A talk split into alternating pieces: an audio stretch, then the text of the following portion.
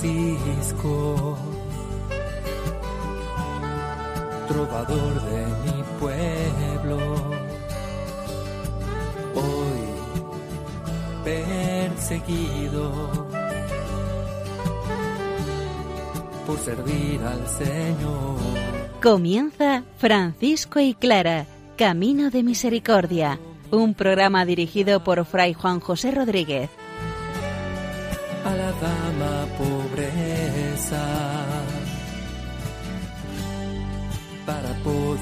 Estar más cerca de Dios. Yo, Clara, Un saludo fraterno de paz y bien hermanos. Nos enfrentamos al capítulo 18 de la primera regla de San Francisco titulado Las reuniones de los ministros. Los ministros son aquellos hermanos de la fraternidad que tienen un servicio para con los otros hermanos. La familia franciscana, la orden de los hermanos menores iba creciendo y por tanto había que tener relaciones entre los hermanos de allá, lejos de las montañas y allá lejos del mar. Por lo menos una vez al año, por lo menos en el capítulo de Pentecostés. Continuamos con la sexta testigo del proceso de canonización de nuestra Madre Santa Clara, Sor Cecilia, hija de Meser Gualterio de Cachiguerra de Espelo, monja del monasterio de San Damián, que nos muestra su experiencia con Santa Clara. Recurramos a la palabra del Señor, que ella sea la animación y acicate precioso para poder vivir la palabra de Dios, para poder vivir la vida franciscana.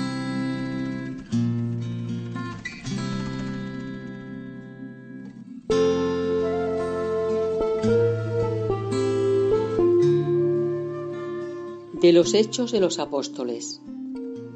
Cuando llegó la fiesta de Pentecostés, todos los creyentes se encontraban reunidos en un mismo lugar. De pronto, un gran ruido que venía del cielo como de un viento fuerte resonó en toda la casa donde estaban, y se le aparecieron lenguas como de fuego, repartidas sobre cada uno de ellos. Todos quedaron llenos del Espíritu Santo y comenzaron a hablar en otras lenguas, según el Espíritu les permitía hablar.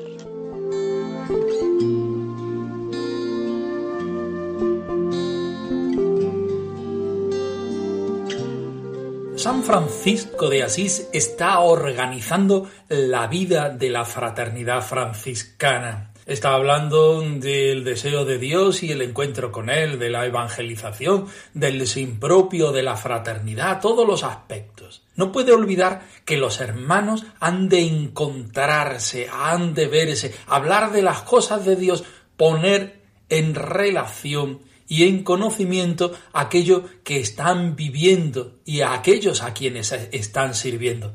Por lo menos una vez al año. Si los hermanos se están expandiendo por distintos sitios y lugares del mundo, por lo menos una vez cada tres años. Todo al amparo de Pentecostés, al amparo del Espíritu Santo y bajo la protección del Arcángel San Miguel. Vamos a escuchar el texto de este capítulo 18 de la primera regla de San Francisco. Habla, Señor, que tu siervo escucha. Estoy aquí para hacer tu voluntad. Cada ministro podrá reunirse con sus hermanos todos los años, donde les plazca, en la fiesta de San Miguel Arcángel, para tratar de las cosas que pertenecen a Dios. Ahora bien, todos los ministros que están en las regiones ultramarinas y ultramontanas vendrán una vez cada tres años, y los otros ministros una vez cada año, al capítulo de Pentecostés, junto a la iglesia de Santa María de la Porciúncula, a no ser que el ministro y siervo de toda la fraternidad haya ordenado otra cosa. Estoy aquí para hacer tu voluntad. Partimos, como no puede ser de otra forma más que de la palabra de Dios, de este texto del libro de los Hechos de los Apóstoles, donde San Lucas nos relata la venida del Espíritu Santo en el día de Pentecostés. Atentos a los detalles de este episodio, pues nos van a dar pistas acerca de la vivencia y del carisma del ideal de la familia franciscana. Los hermanos estaban todos reunidos. Esto nos va a dar pistas porque San Francisco también quiere reunir a los ministros, es decir, a aquellos hermanos que tienen potestad de servicio, potestad, pero de servicio en el centro de su fraternidad. Podríamos decir hoy día los que son animadores de la fraternidad franciscana, llámese guardianes, llámese párrocos, llámese encargados de distintas áreas de los hermanos, todos reunidos en un mismo lugar, donde el Espíritu Santo se hace presente por medio de un viento fuerte, por medio de la misma asamblea, por medio de las distintas necesidades. Las lenguas de fuego del Espíritu Santo se posan sobre cada uno de ellos. Esto también es interesante, porque para San Francisco cada hermano es un don, un don particular que enriquece a la fraternidad entera. ¿Cuál es el hermano menor perfecto? El que tiene la cualidad de este hermano, el que tiene la singularidad de este otro hermano, el que tiene, bueno, y así se va haciendo el hermano menor perfecto que es la fraternidad ideal. Todos llenos del Espíritu Santo, enriqueciéndose, pero enriqueciéndose para darse a los demás, para vivir este don dentro de la Iglesia y para la Iglesia. Hablaron en otras lenguas, claro, las que propicia el amor, las que propicia el Señor Jesucristo muerto y resucitado, las fuerzas que nos dan el don del Espíritu Santo. Según el Espíritu les permitía hablar. Esta es la experiencia eclesial, esta es la experiencia del grupo de los apóstoles y esta es la experiencia que San Francisco quiere que sus hijos tengan. Llenos de Dios tendrán que unirse, tendrán que poner en común lo que Dios dice, tendrán que llevarlo a los demás.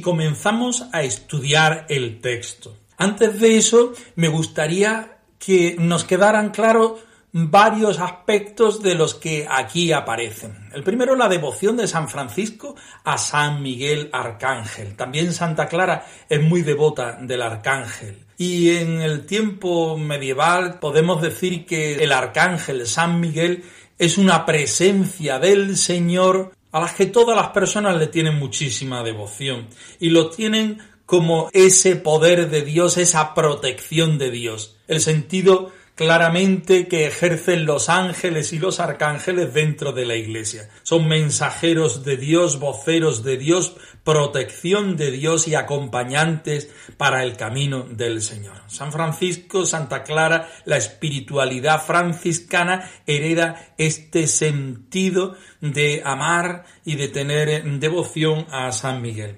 Segunda cuestión el Espíritu Santo, reunirse en tiempo de Pentecostés, porque somos una familia dentro de la Iglesia que hemos nacido bajo la inspiración del Espíritu Santo, para vivir el Evangelio sin glosa, como decía San Francisco, sin muchas explicaciones. A reconocer que el Señor está presente en todo y a hacerlo presente con nuestra vida sencilla si nos dejan también con la palabra. Reunirse en Pentecostés denota que nos abrimos a la fuerza del Espíritu Santo porque no queremos hacer nuestra voluntad, sino queremos hacer la voluntad del Señor, que es quien nos envía y nos llama. Tercer punto, la reunión será en Santa María de los Ángeles, es decir, en la porciúncula, donde la orden franciscana nace, se desarrolla, se encuentra con el Señor y el Señor nos lanza para que vayamos a todas las partes del mundo. Volver, como dicen los hermanos que viven allí en aquel bendito lugar, volver al seno, donde recibimos la vida, donde nos parieron, donde nacimos como familia religiosa y familia carismática dentro de la Iglesia, tendremos que volver una y otra vez. Los hermanos que viven cerca, por lo menos una vez al año. Los hermanos que están lejos, por lo menos una vez al trienio. Esto lo hacen los hermanos ministros, por supuesto, pero todos los hermanos debemos volver una y otra vez al seno, a Santa María de los Ángeles, a encontrarnos con la fuerza que Dios nos da para ser realmente franciscanos en el mundo, para ser franciscanos también dentro de la Iglesia. San Miguel Arcángel, defiéndenos en la batalla sé nuestro amparo contra la perversidad y las acechanzas del demonio. Reprímale, oh Dios, te pedimos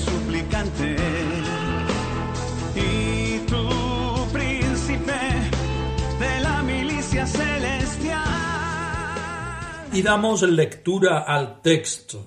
Cada ministro, sabemos que el ministro es el servidor de la fraternidad, de aquel grupo de hermanos que hay en una zona concreta del mundo. Cada ministro podrá reunirse con sus hermanos, se entiende que son los hermanos que tiene a su alrededor, al menos una vez por año en la fiesta de San Miguel Arcángel. Tomamos este hito porque San Miguel Arcángel es quien nos va protegiendo, quien nos va llevando, quien nos va mostrando la voluntad del Señor.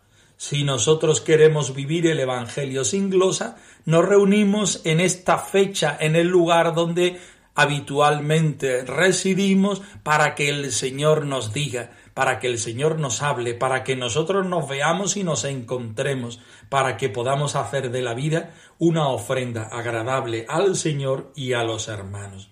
Y donde mejor les parezca, para tratar las cosas que se refieren a Dios. San Francisco quiere poner en la voluntad del Señor a sus hermanos. Y para eso sabe que cada hermano es templo del Espíritu Santo, pero que cuando se unen los hermanos, el Espíritu Santo actúa con mayor poder y mayor libertad. Y todos los ministros, conocemos muy bien ya quiénes son los ministros, los servidores de la fraternidad o de las distintas fraternidades, y todos los ministros, los de ultramar y los ultramontanos. San Francisco está hablando ya a una familia religiosa que ha crecido. No dice, como hoy mm, podríamos decir, en un mundo globalizado, los que están en distintos continentes, los que están allá en el eh, mundo entero. San Francisco utiliza sus palabras y sus expresiones propias del medievo. Los de ultramar, es decir, aquellos que están pasado el mar, y los ultramontanos, los que están allá detrás de las montañas. Situémonos en Italia, rodeada totalmente por el mar, menos por una parte que está en las montañas. Al menos una vez cada tres años hay que reunirse y los demás una vez al año. Vendrán al capítulo de Pentecostés. Ya sabemos lo que significa esto. Ponerse en la presencia del Señor para que sea el Espíritu Santo quien ilumine la fraternidad. Y junto a la iglesia de Santa María de la Porciúncula, el lugar donde los hermanos encuentran sus orígenes, allá donde encuentran lo que deben ser y lo que quieren seguir siendo dentro de la Iglesia. Al final es curioso que San Francisco deja un hilo suelto, lo hace siempre en sus escritos. Dice, a no ser que el ministro y siervo de toda la fraternidad haya determinado otra cosa. Porque San Francisco quiere que los hermanos en su libertad sean creativos y fieles a las necesidades que provoca el mismo Señor y la Iglesia en distintos tiempos y determinadas circunstancias.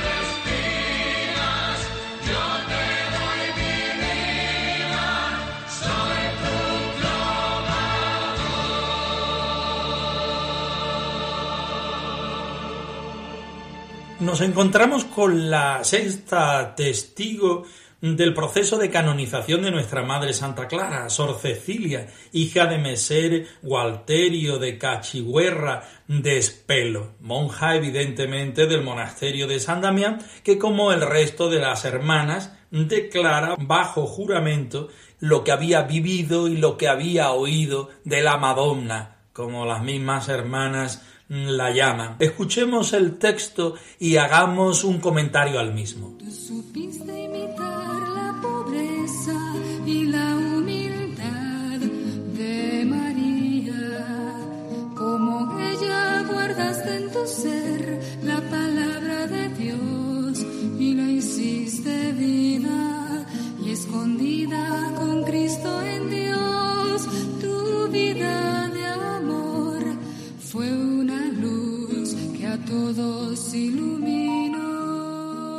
Sexta testigo.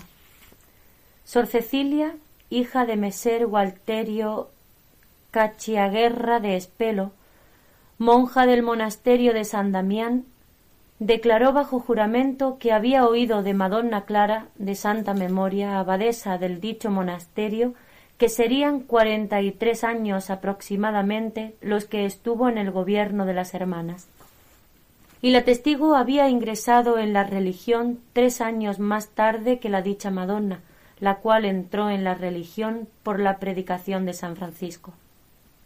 Y la testigo entró por las exhortaciones de Madonna Clara y de Fray Felipe Longo, de feliz memoria. Desde entonces había estado bajo el santo gobierno de la dicha Madonna Clara, cuya vida y santa conducta la testigo se consideraba incapaz de manifestar plenamente cuán laudables y maravillosas habían sido. Dios la eligió como madre de las vírgenes y la primera y principal abadesa de la orden para que guardase su grey y confirmase en el propósito de la santa religión a las otras hermanas de los monasterios de la orden y ciertamente fue ella diligentísima en la exhortación y cuidado de las hermanas, teniendo compasión de las hermanas enfermas, y era siempre muy atenta en su servicio, sometiéndose aún a las más humildes serviciales, despreciándose siempre a sí misma. Era vigilante en la oración, sublime en la contemplación, hasta el punto de que alguna vez, volviendo de la oración, su rostro parecía más claro de lo acostumbrado y de su boca se desprendía una cierta dulzura. En la oración derramaba abundantes lágrimas y con las hermanas manifestaba alegría espiritual. Jamás estaba alterada, sino que con mucha mansedumbre y benevolencia adoctrinaba a las hermanas, y a veces, cuando era necesario, las reprendía con diligencia. Nunca quiso perdonar a su cuerpo, en el descanso y en el vestir fue austerísima, en la comida y en la bebida muy parca. Parecía poseer una vida angélica, de modo que su santidad es manifiesta a cuantos la han conocido o escuchado. Preguntada sobre cómo sabía estas cosas, respondió que había vivido con ella durante cuarenta años y había visto su santidad y costumbres, que no podían ser tales sino porque el Señor infundió en ella abundantemente las sobredichas gracias y otras muchas, que la testigo no sabría decir, y la adornaron.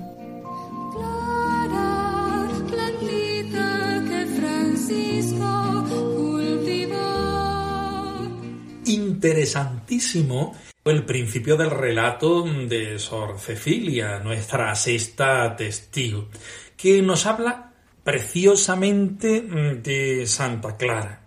La testigo había ingresado en religión tres años más tarde que la dicha Madonna, con lo cual estuvo viviendo casi cuarenta años unida a ella en la misma comunidad la cual entró en religión por la predicación de San Francisco y también por la predicación de Fray Felipe Longo, de feliz memoria, que tanto ayudó a las hermanas, particularmente a nuestra testigo y evidentemente a la Madre Santa Clara. Desde entonces, desde su entrada en el monasterio, había estado bajo el santo gobierno de la dicha Madonna Clara, cuya vida y santa conducta la testigo se consideraba incapaz de manifestar plenamente, porque era tan laudable sus acciones y tan maravillosas sus acciones que es que no había palabras para poderla definir. Es una característica que se da en muchas de las hermanas. También podemos decir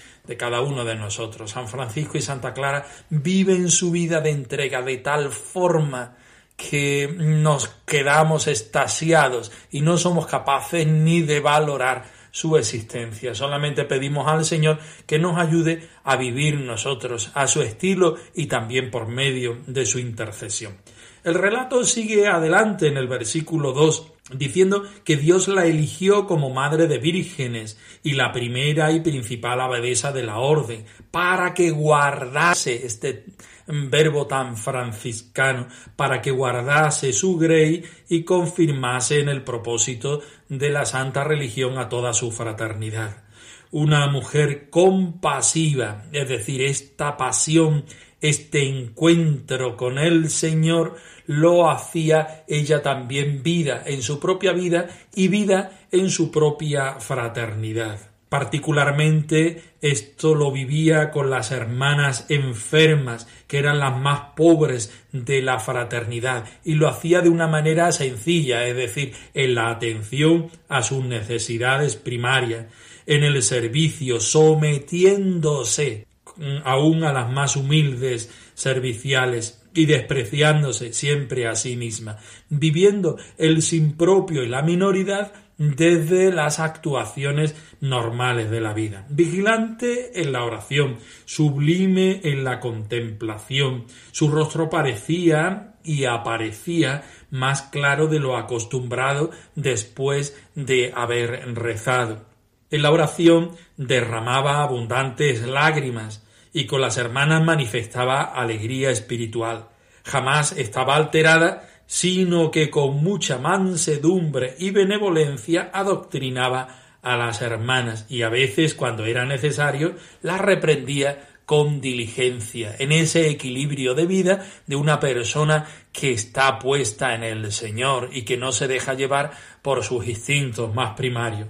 Nunca quiso perdonar a su cuerpo en el descanso y en el vestir, tampoco en la comida, en la bebida. Era muy parca en todo ello y parecía poseer una vida angelical, de modo que su santidad es manifestada a cuantos la han conocido o ha escuchado. Preguntada a nuestra sexta testigo acerca de cómo sabía estas cosas, pues era evidente, por la expresión, por la, por la vida de fraternidad que habían tenido juntas más de cuarenta años, había visto su santidad y sus costumbres, que no podían ser tales sino porque el Señor infundió en ella abundantemente las sobredichas gracias y otras muchas que evidentemente nosotros nunca sabremos porque quedará en lo oculto de la experiencia de aquella fraternidad, de aquella primera fraternidad de San Damián. Podemos decir en nuestro momento actual que nos vemos imbuidos por el mismo espíritu, aunque los condicionantes varíen. El mismo espíritu, el mismo Señor, distintos tiempos, distintos espacios. Pero todo un espíritu por vivir, todo un reto en el que nosotros podemos esforzarnos, invertir toda nuestra vida para que sea el Señor el que esté, pero en su estar nosotros moveremos nuestras manos, nuestros pies, nuestra mente y sobre todo nuestro corazón. Yo te sigo, esposo mío pobreza y humildad. Y tu obediencia, esposo mío, es mi ejemplo a imitar.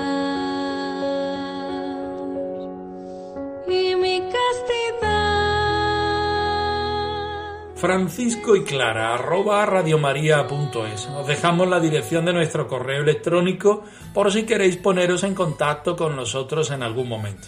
Nosotros nos despedimos, no sin antes ofreceros la bendición del Señor resucitado al más puro estilo franciscano. Que el Señor os bendiga, os guarde, os dé el don del Espíritu Santo. Paz y bien, hermanos.